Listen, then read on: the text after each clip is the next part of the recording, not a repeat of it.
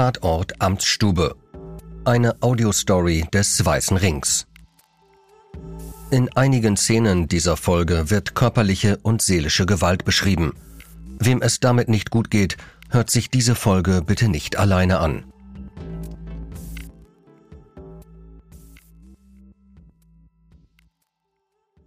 Wenn Menschen unverschuldet Opfer einer Gewalttat geworden sind, soll ihnen das Opferentschädigungsgesetz helfen. Aber die Hilfe kommt bei vielen Betroffenen gar nicht an. Schlimmer noch, Opfer beklagen, der Staat tue ihnen durch das demütigende Antragsverfahren zum zweiten Mal Gewalt an. Was läuft da falsch mit diesem Gesetz, das doch Menschen helfen soll? Unsere Spurensuche führt uns an die deutsche Nordseeküste und an die Grenze nach Österreich, in den Harz, nach Unterfranken und immer wieder in deutsche Amtsstuben. Kapitel 1 Draußen vor der Tür An einem nasskalten Morgen im Januar 2022 kehrt Christophe Didion an den Ort zurück, wo vor 40 Jahren alles angefangen hat. Mit einem Pappschild in den Händen stellt er sich vor den Eingang der Beratungsstelle für Kinder, Jugendliche und Eltern des Landkreises Aurich, Ostfriesland. Didion, 50 Jahre alt, beginnt eine Mahnwache. Das muss jetzt raus, sagt er. In Gedenken an Jude T. steht auf seinem Schild. Die Studentin wurde 2015 erwürgt. Im nahen Osnabrück läuft der Prozess gegen ihren mutmaßlichen Mörder, einen mehrfach vorbestraften Sexualstraftäter. Didion ist überzeugt, dass es sich bei dem Angeklagten um denselben Mann handelt, der ihn selbst 1982 als Teenager bis zur Bewusstlosigkeit wirkte, hier in der Beratungsstelle im Wartezimmer. Ich finde es unerträglich, wie das Land Niedersachsen beim Opferschutz versagt hat, sagt Didion. Der Staat habe Judith T. nicht geschützt, er habe die Vergewaltigungsopfer des Mannes nicht geschützt, er habe den damals zehnjährigen Christoph nicht geschützt. Und jetzt versage er erneut beim Schutz des erwachsenen Didion, den die Gewalt krank gemacht habe, schwerbehindert, arbeitsunfähig und der deshalb Unterstützung nach dem Opferentschädigungsgesetz beantragt hat. Didion hat die Wollmütze tief über die Ohren gezogen, bis zum Abend will er der Kälte trotzen und warten. Er kennt das Gefühl, sein Verfahren dauert jetzt schon 13 Jahre.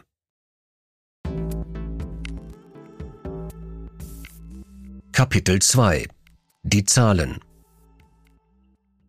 Wer infolge eines tätlichen Angriffs gegen seine oder eine andere Person eine gesundheitliche Schädigung erlitten hat, erhält Versorgung. So steht es in Paragraph 1 des Opferentschädigungsgesetzes, kurz OEG. Der Staat, der die Menschen nicht vor Gewalt beschützen konnte, verpflichtet sich mit dem Gesetz, sie nun wenigstens vor gesundheitlichen und wirtschaftlichen Nachteilen durch die Tat zu schützen. Es ist ein gutes Gesetz, betonen Fachleute. Der Leistungskatalog ist hervorragend, lobt eine Betroffene, die sich bundesweit in Expertengremien zum Opferschutz engagiert. Doch es gibt ein Problem. Die versprochene Hilfe kommt bei den Gewaltopfern nicht an. Das hat vor allem drei Gründe. Erstens. In Deutschland werden kaum Anträge auf Opferentschädigung gestellt. Im Jahr 2020 gingen nur 17.578 Anträge bei den zuständigen Versorgungsämtern ein. Das entspricht nicht einmal 10 Prozent der 176.672 Gewalttaten, die das Bundeskriminalamt in der polizeilichen Kriminalstatistik erfasst hat. Der Wert liegt seit Jahren auf diesem niedrigen Niveau. Warum werden Leistungen, die als hervorragend gelten, so wenig nachgefragt? Eine naheliegende Antwort darauf lautet, die Opfer wissen nicht, dass es ein Gesetz für sie gibt, Niemand hat sie nach der Tat darauf aufmerksam gemacht. Das OEG ist in Deutschland weitgehend unbekannt, das zeigen auch die Ergebnisse einer aktuellen repräsentativen Umfrage des Meinungsforschungsinstituts Forsa, die der Weiße Ring in Auftrag gegeben hat. 76 Prozent der Befragten hatten noch nie vom OEG gehört. Bodo Kuhn, Fachanwalt für Sozialrecht im badischen Lörrach, sagt, vom Nichtwissen profitiert der Staat, Je unbekannter die Ansprüche sind, desto weniger wird beantragt. Zweiter Grund. Die wenigen Gewaltopfer, die von dem Gesetz wissen und eine Entschädigung beantragen, gehen größtenteils leer aus. Kaum mehr als ein Viertel der in Deutschland bearbeiteten Anträge wird genehmigt. Entsprechend hoch sind die Ablehnungsquoten. Zwischen 40 und 50 Prozent der Anträge fallen in den Ämtern regelmäßig durch. Der Rest der Anträge bekommt in vielen Ländern den Stempel erledigt aus sonstigen Gründen. Sonstige Gründe sind zum Beispiel der Tod des Antragstellenden, die Rücknahme des Antrags oder die Weitergabe des Falls an ein anderes Bundesland. Dabei gibt es erhebliche Unterschiede zwischen den Bundesländern. Besonders schlecht stehen die Chancen auf eine Anerkennung in Bremen, Thüringen und Berlin. Bremen beispielsweise lehnte 2019 mehr als zwei Drittel aller Anträge ab. Etwas hoffnungsvoller dürfen Gewaltopfer dagegen in Mecklenburg-Vorpommern, Sachsen und im Saarland sein. Spitzenreiter Mecklenburg-Vorpommern bewilligte zwischen 2018 und 2020 immerhin fast jeden zweiten Antrag. Warum werden von den wenigen gestellten Anträgen so viele abgelehnt? Die Rückmeldungen aus den meisten Bundesländern auf Nachfrage des Weißen Rings sind fast wortgleich. Die Gründe für eine Ablehnung werden statistisch nicht erfasst. Manchmal wird fehlende Mitwirkung der Opfer als häufiger Grund genannt, mal der fehlende Vollbeweis, mitunter fehlende Glaubhaftmachung. Der dritte Grund, warum Gewaltopfer ohne die beantragte Hilfe bleiben, sind die OEG-Verfahren selbst. Betroffene warten oft jahrelang auf eine Entscheidung, häufig müssen sie vorher aufwendige Beweiserhebungen durchstehen, psychologische Begutachtungen, Widerspruchsverfahren und Gerichtsprozesse, mitunter durch mehrere Instanzen. In dieser Zeit werden sie, denen oft finanzielle Mittel fehlen, mit neuen Kosten konfrontiert, zum Beispiel für anwaltlichen Beistand. Gleichzeitig sehen die Betroffenen sich schweren psychischen Belastungen ausgesetzt. Häufig ist die Rede von Retraumatisierungen, die Psychotherapien notwendig machen und somit weitere Kosten verursachen können. Immer wieder geben Opfer auf und ziehen ihre Anträge zurück, Oft haben ihnen ihre Therapeuten oder Anwälte diesen Rat gegeben. Wer die Statistiken zum OEG auswertet, wer mit Betroffenen spricht, mit Anwälten, Therapeutinnen, Wissenschaftlern und Opferhelferinnen, kommt zu dem Schluss, dass das OEG ein Gesetz vielleicht mit einem hervorragenden Leistungskatalog sein mag, bei der Umsetzung des Gesetzes knirscht es aber mächtig. Schlimmer noch, in vielen Fällen macht das Gesetz Opfer, denen es Hilfe verspricht, erneut zu Opfern. Christophe Didion, der in der norddeutschen Kälte seine Mahnwache hält, sagt, ich bin nur ein einzelner Fall, aber ich bin kein Einzelfall. Es ist ein Trauerspiel, sagt ein langjähriger Opferbetreuer des Weißen Rings aus Hessen über das OEG. Es ist eine Katastrophe, sagt eine Traumatherapeutin aus Bayern. Für mich ist das der zweite Missbrauch, sagt ein Opfer sexuellen Kindesmissbrauchs aus Baden-Württemberg.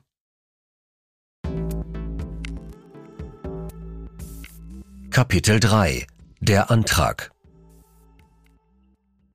der Antrag auf Leistungen für Gewaltopfer nach dem Gesetz über die Entschädigung für Opfer von Gewalttaten, wie er vollständig heißt, besteht aus acht Seiten sechs Formblätter und zwei Zusatzblätter.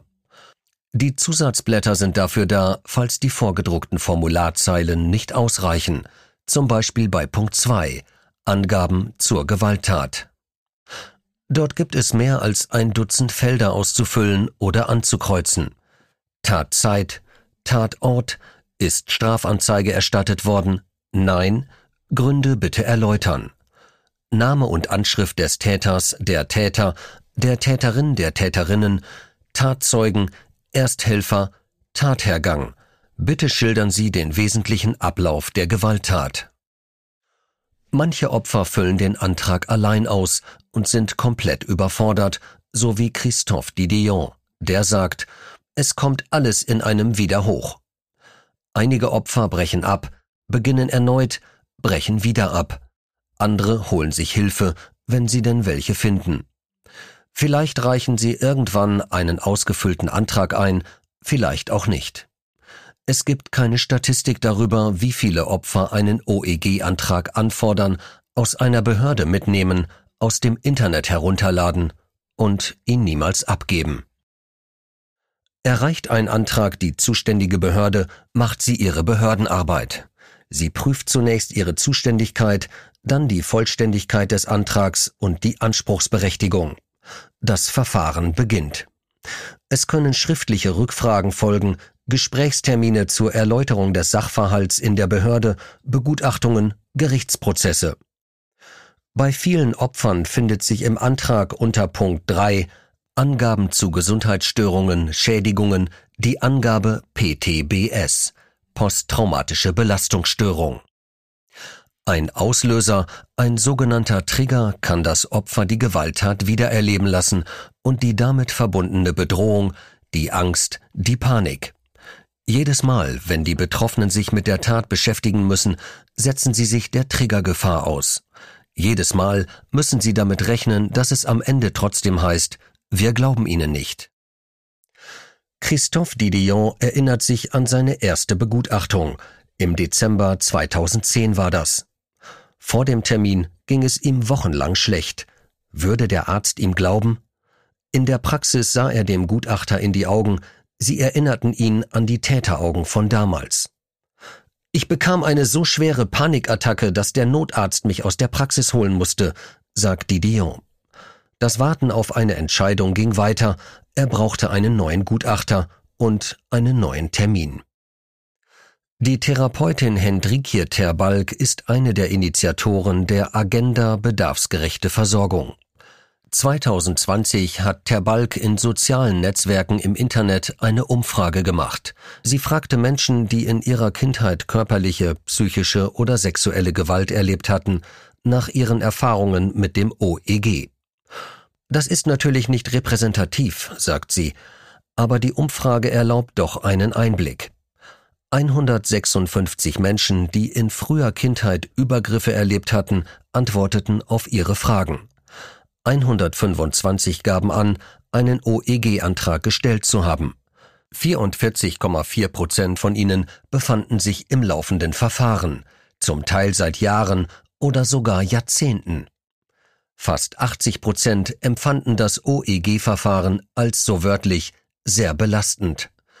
60,7 Prozent stimmten der Aussage zu, die behördlichen Strukturen haben mich retraumatisiert.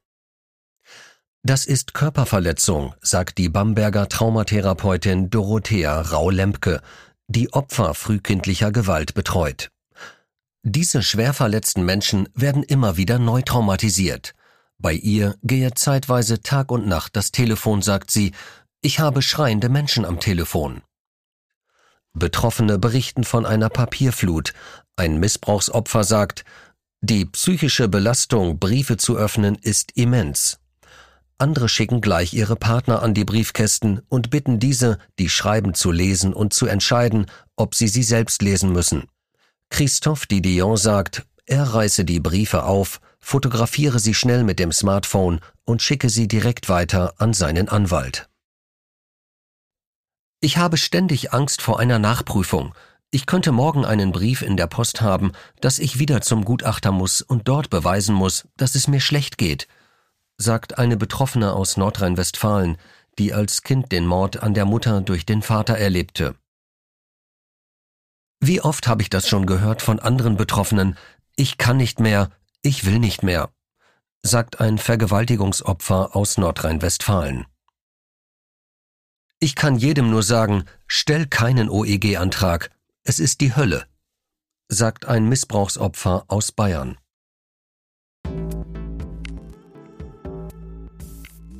Kapitel 4 Der Gegner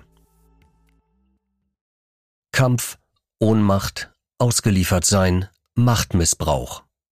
Es sind immer dieselben Worte, die Gewaltopfer benutzen, wenn sie über ihre OEG-Verfahren sprechen.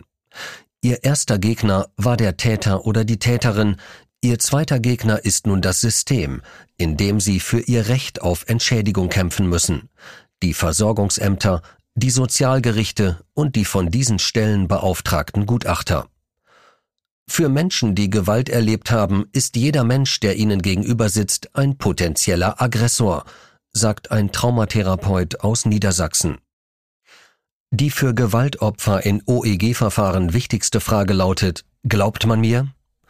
Eine Entschädigung erhalten sie nur, wenn drei Dinge nachweisbar sind. Die Gewalttat, die gesundheitliche Schädigung und der Zusammenhang zwischen Tat und Schädigung. Die Behörden sollen zwar selbst ermitteln, Antragsteller haben aber eine sogenannte Mitwirkungspflicht.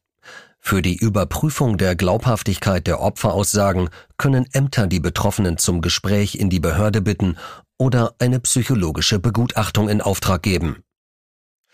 Ein Missbrauchsopfer aus Baden-Württemberg, das als Kind Missbrauch erlebte, erinnert sich an ein Gespräch in der Behörde zu seinem OEG-Antrag. Eine Sachbearbeiterin habe ihn, Zitat, wenig einfühlsam gefragt nach den damaligen sexuellen Handlungen. Sie habe zum Beispiel wissen wollen, ob er, der kleine Junge, dabei eine Erektion gehabt habe. Bis zur Anerkennung oder Ablehnung dauert es im Schnitt zwischen 12 und 18 Monaten. Das geht aus den Angaben derjenigen Bundesländer hervor, die die Bearbeitungszeit erfassen. Einige Länder tun das nicht. Es kann aber auch länger dauern. Die Verfahrensdauer hänge, so wörtlich, ganz individuell vom Umfang der Ermittlungen in jedem Einzelfall ab, teilt etwa Schleswig-Holstein auf Nachfrage der Redaktion mit.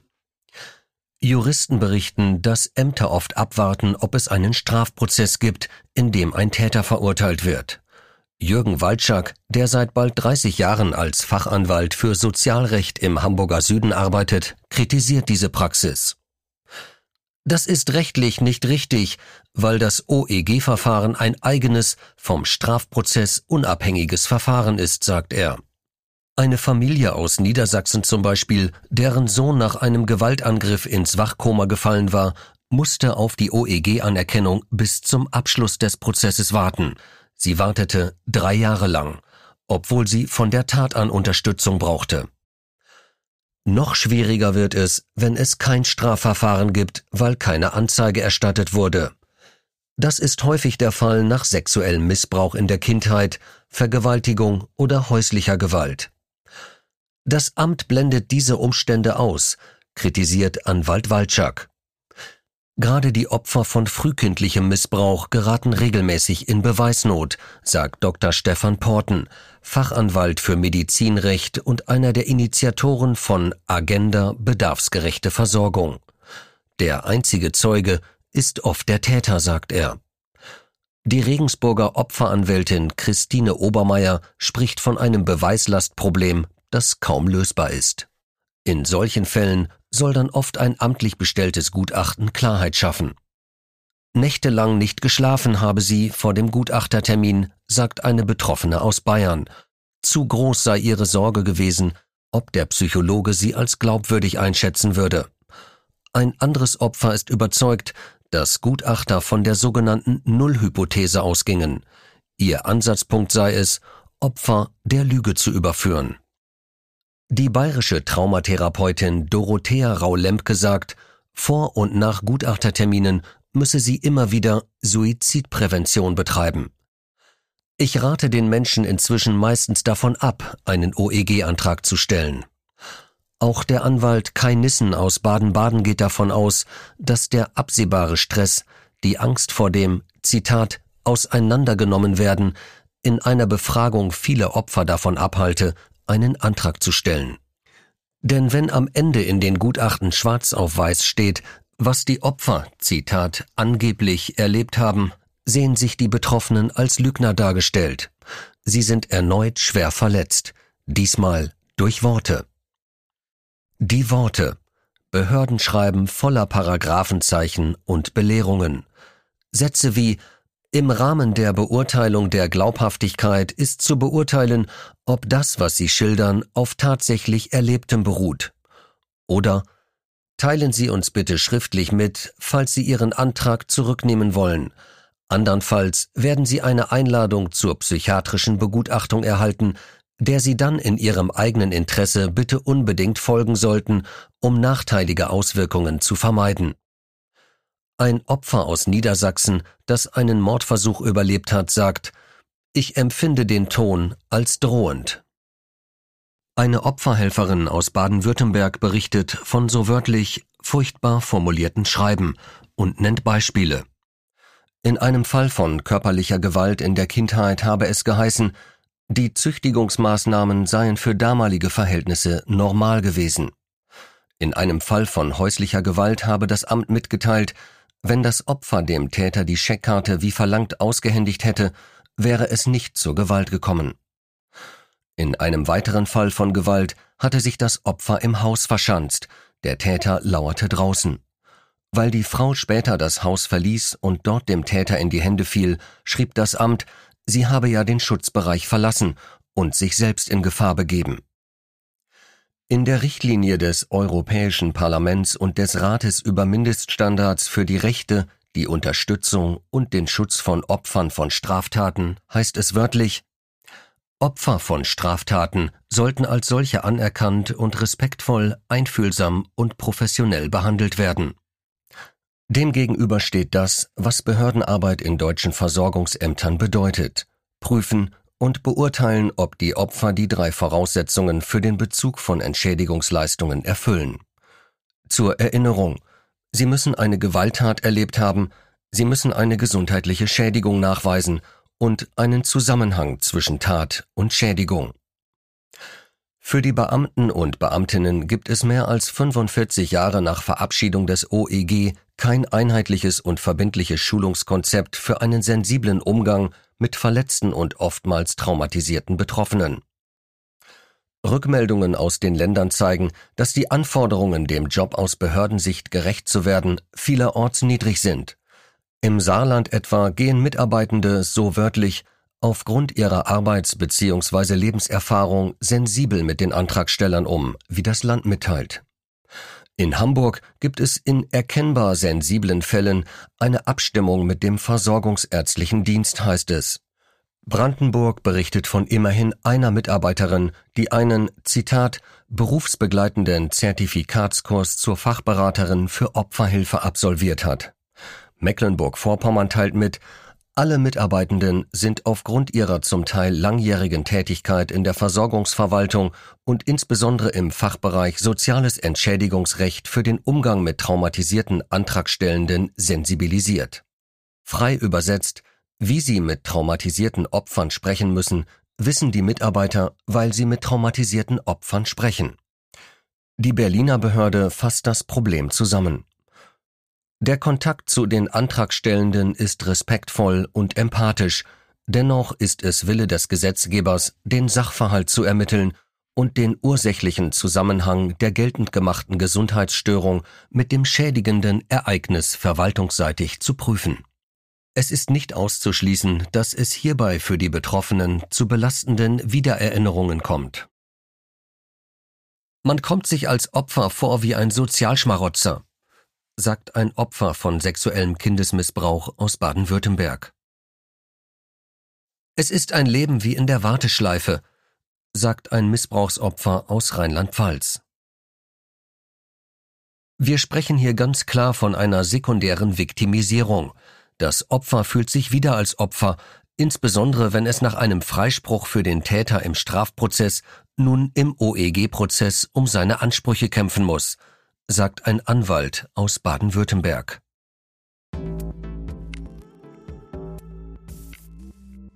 Kapitel 5 Die Ablehnungen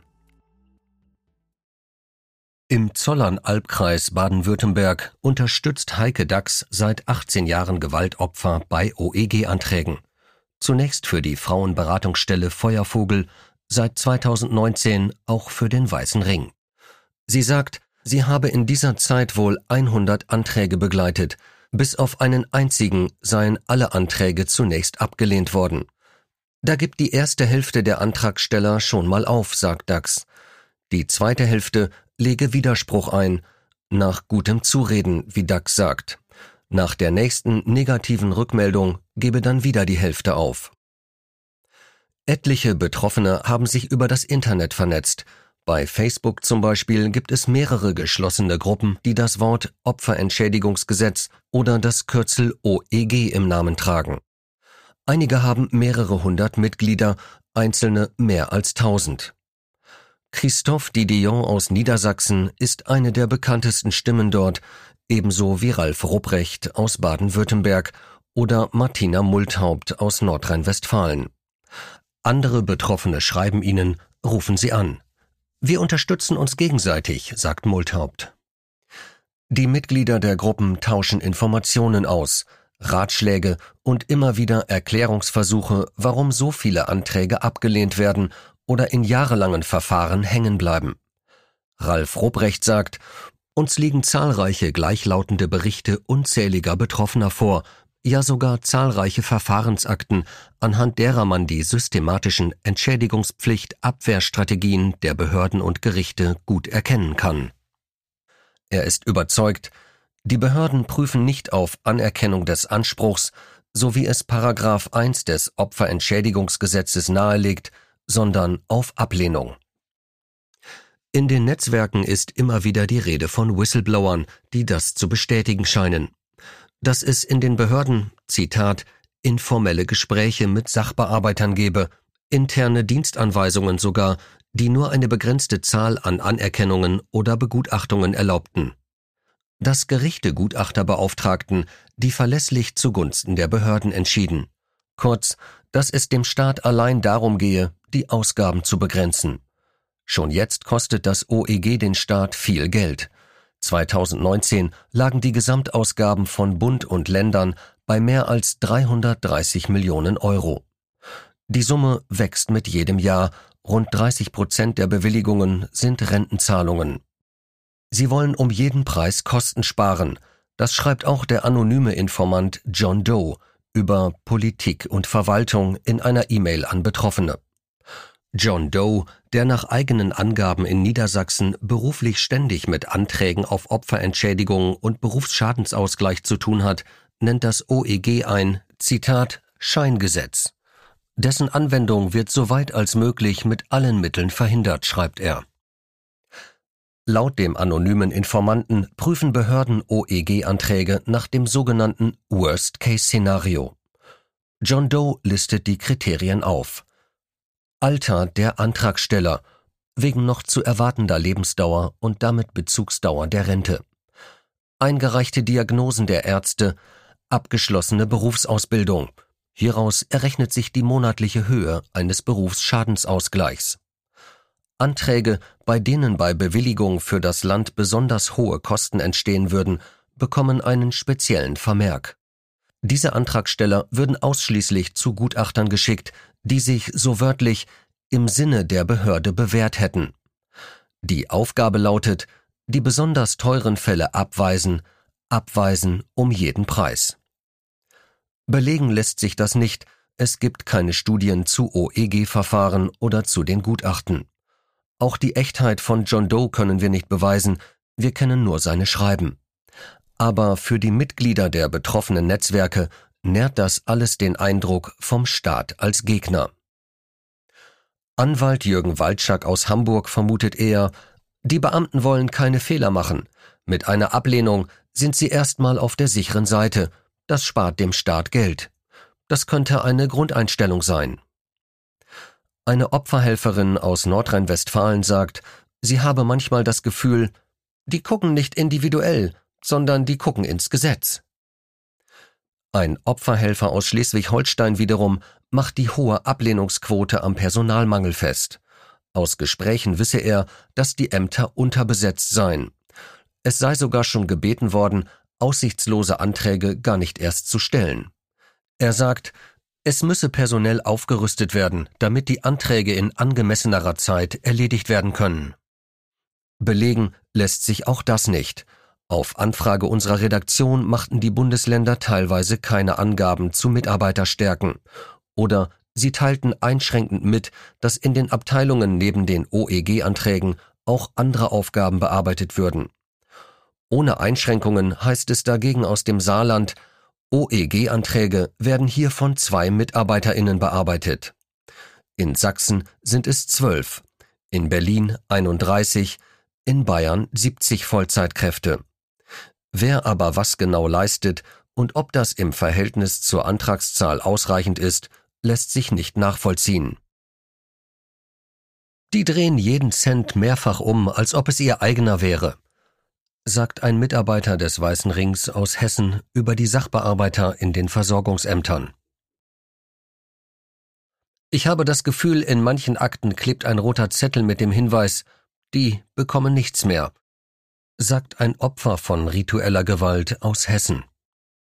Ich allein kenne acht Leute, die ihren Antrag zurückgezogen haben, weil sie es nicht aushalten, sagt ein Missbrauchsopfer aus Baden-Württemberg.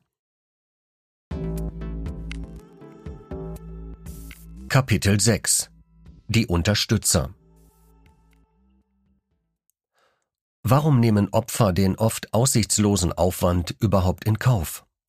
Warum riskieren sie die Stigmatisierung durch übergriffige Behörden, die Traumatisierung durch das erneute Durchleben der Gewalttat? Die Antwort Viele von ihnen sind auf die Hilfe angewiesen, die ihnen das Gesetz verspricht. Die betroffene Martina Multhaupt aus Nordrhein-Westfalen sagt, die meisten Menschen, die OEG-Anträge stellen, stellen sie, weil sie irgendwann im Leben nicht mehr zurechtkommen. Ralf Ruprecht aus Baden-Württemberg vermutet, dass in seiner betroffenen Gruppe 85 Prozent von Sozialhilfe lebten, wo sie nicht hingehören. In der nicht repräsentativen Online-Umfrage von Hendrikje Terbalk von der Agenda Bedarfsgerechte Versorgung stimmten immerhin 55,5 Prozent der befragten Gewaltopfer der Aussage zu, ich habe existenzielle Sorgen. Anderen Betroffenen geht es vor allem darum, dass ihr Leid anerkannt wird, dass amtlich bestätigt wird, dass sie unverschuldet zum Gewaltopfer wurden und dass die Gewalt ihr Leben verändert hat.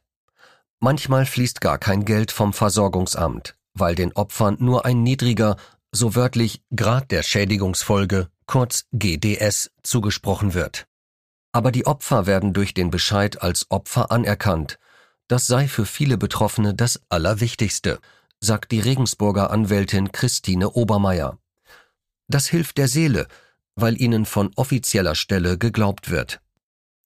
Ein Satz, der von Gewaltopfern immer wieder zu hören ist, zum Beispiel von Christophe Didion in Norddeutschland, ist dieser hier. Ich habe mir das nicht ausgesucht. Das Ausfüllen eines OEG-Antrags mag ein sehr persönlicher und emotionaler Vorgang sein. Das Verfahren, in dem darüber entschieden wird, bleibt ein Verwaltungsakt.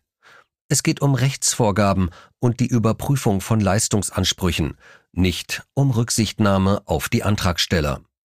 Die Zeit zwischen Antragstellung und Bescheid wird für Gewaltopfer oft zur Belastungsprobe. Fachlich, finanziell, psychisch. Berichte von Betroffenen und Experten zeigen, dass das ohne Unterstützer kaum jemand durchsteht. Ohne Anwältinnen, Therapeuten, Hilfsorganisationen, Freunde, Familie. Wer sich in den Kampf mit der Gegenseite begibt, braucht rechtliche Beratung. Die Anwälte und Anwältinnen, die in Strafprozessen Gewaltopfer als Nebenkläger vertreten, sind in der Regel Strafrechtler aber eben keine Fachanwälte für Sozialrecht, in dem das OEG angesiedelt ist. Das führt dazu, dass diese Juristen ihre Mandate niederlegen, sobald das Strafverfahren erledigt ist. Die Betroffenen müssen sich neue Anwälte suchen. Aber, wie eine Ehrenamtliche des Weißen Rings aus Bayern sagt, es ist schwierig, Sozialrechtler zu finden, die sich tatsächlich mit dem OEG auskennen.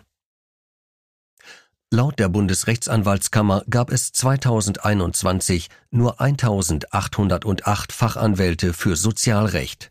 Wie viele auf das OEG spezialisiert sind, wird nicht erhoben. Der Deutsche Anwaltverein DAV teilt auf Anfrage zu seinen 61.000 Mitgliedern mit, Davon haben mehr als 500 Rechtsanwältinnen und Rechtsanwälte angegeben, sich im Bereich Opferrecht oder Nebenklageopferrecht spezialisiert zu haben. Das sind 0,82 Prozent der Mitglieder.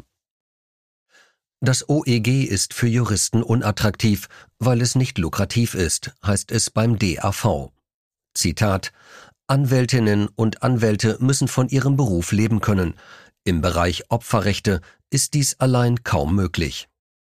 Bodo Kuhn, Rechtsanwalt aus Lörrach in Baden-Württemberg, sagt, wer Opferanwaltsarbeit macht, muss das quersubventionieren und tut dies aus Engagement und Überzeugung. Denis Akinci, juristischer Kanzleimitarbeiter im niedersächsischen Seesen, hat beobachtet, die meisten Mandanten haben nicht viel Geld, oft zahlen dann Hilfsorganisationen. Das Thema Geld wird für die Betroffenen aber auch aus anderem Grund zum Problem. Wer einen passenden Rechtsbeistand sucht, muss häufig quer durch die Republik fahren. So manches Mandatsverhältnis entsteht über hunderte Kilometer Distanz hinweg und verursacht entsprechende Reisekosten. Wem das Gericht keine Prozesskostenhilfe bewilligt, weil es für das Verfahren keine Erfolgsaussichten sieht, der muss zudem die Anwältin oder den Anwalt aus eigener Tasche bezahlen. Wer das nicht kann, muss entweder die Ablehnung seines Antrags akzeptieren oder auf finanzielle Unterstützung von Hilfsorganisationen hoffen. Immer wieder verweisen die Bundesländer in ihren Schreiben auf Opferschutzvereine, auch auf den Weißen Ring. Eine Betroffene aus Rheinland-Pfalz klagt, es gibt keine Clearingstelle, keine Ombudsstelle, keine Stelle, an die sich die Betroffenen wenden können. Die Agenda Bedarfsgerechte Versorgung hat angekündigt, noch in diesem Jahr ein juristisches Kompetenzzentrum zum sozialen Entschädigungsrecht einzurichten. Wir sind dabei, ein rechtswissenschaftliches Expertenteam aufzubauen, hieß es im jüngsten Newsletter. Ebenso wichtig wie rechtliche und finanzielle Unterstützung ist für die Opfer das private Umfeld. Eine Betroffene aus Hessen etwa bittet immer einen Bekannten, sie zu Terminen zu begleiten. Das ist enorm wichtig, dass jemand bei Gesprächen dabei ist. Ich selbst bin in solchen Situationen wie in Watte gepackt. Anschließend brauche sie jemanden, um sich auszutauschen. Anders würde ich das nicht schaffen, sagt sie. Um das durchzustehen, braucht man erstens einen Therapeuten, zweitens einen guten Rechtsanwalt, drittens im Privaten einen Partner, der auffangen kann, und viertens eine Klinik, falls es ganz schlimm wird sagt eine Betroffene aus Hessen. Einen Anwalt muss man sich leisten können, sagt ein Missbrauchsopfer aus Rheinland-Pfalz. Das macht mich alles so, so wütend, sagt eine Opferhelferin des Weißen Rings aus Baden-Württemberg.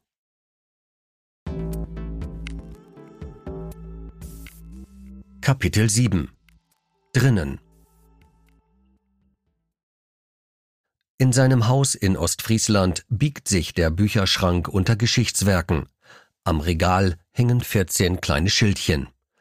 Geh deinen eigenen Weg steht auf einem. Glaube an dich auf einem anderen. Tanz im Regen auf einem dritten. Genieße den Moment auf einem vierten. Christophe Didion, der in seiner Kindheit wiederholt Gewalt und Missbrauch erlebte, hat Abitur gemacht. Er hat eine Kaufmannslehre abgeschlossen, er hat ein Sinologiestudium beendet, China-Wissenschaften. Aber, sagt er, es war wie gegen die Strömung anzuschwimmen. Erst nach und nach sei ihm klar geworden, was mit ihm los sei. Mit jedem Jahr kamen mehr verdrängte Kindheitserinnerungen hoch. Die Strömung wurde zu stark. Panikattacken gehören seither zu seinem Leben, Nervenzusammenbrüche. Wenn er einen Raum betritt, setzt er sich so, dass er die Tür im Blick hat. Hört er irgendwo ein Geräusch, zuckt er zusammen. Er sagt, er lerne weiter Chinesisch, er gehe regelmäßig joggen. Das gibt meinem Leben Struktur. Von seinem Zuhause in der Kleinstadt Norden sind es nur zwei, drei Kilometer Luftlinie zum Nordseedeich. Dahinter starten die Fähren nach Norderney und Jüst. Hier kann ich selbst bestimmen, wie viel und wie schnell und wie laut ich es haben will, sagt er. Von Beruf ist Christophe Didion Kunstmaler. Seit 15 Jahren habe er kein Bild mehr fertig gemalt, sagt er. Seine OEG-Akten hat er an seinen Anwalt in Hamburg übergeben. Ich bin froh, dass die nicht mehr hier sind. Christophe Didion ist einer der wenigen Betroffenen, die ihr Anliegen immer wieder in die Öffentlichkeit tragen. Nach der Mahnwache vor der Beratungsstelle in Ostfriesland meldet er sich bei seinem Netzwerk. Er schreibt, eine solche Mahnwache abzuhalten ist sehr, sehr anstrengend, insbesondere für meine Seele. Neulich war Didion im niedersächsischen Celle beim Landessozialgericht. Es ging mal wieder um sein OEG-Verfahren. Es gab Metalldetektoren, er wurde durchsucht, an der Seite stand ein bewaffneter Wachmann, das Gericht tagte hinter Glas. Didion empfand das so. Ich werde als Bedrohung angesehen. Er fordert, der Staat muss endlich aufhören, Verbrechensopfer wie Verbrecher zu behandeln. Ich will nicht den Staat bekämpfen, sagt Christophe Didion. Ich glaube an die Notwendigkeit des Rechtsstaats. Ich will aber, dass er an den Stellen, wo er nicht funktioniert, verbessert wird. Er sagt, er wäre schon zufrieden, wenn er aus der Sozialhilfe herauskäme.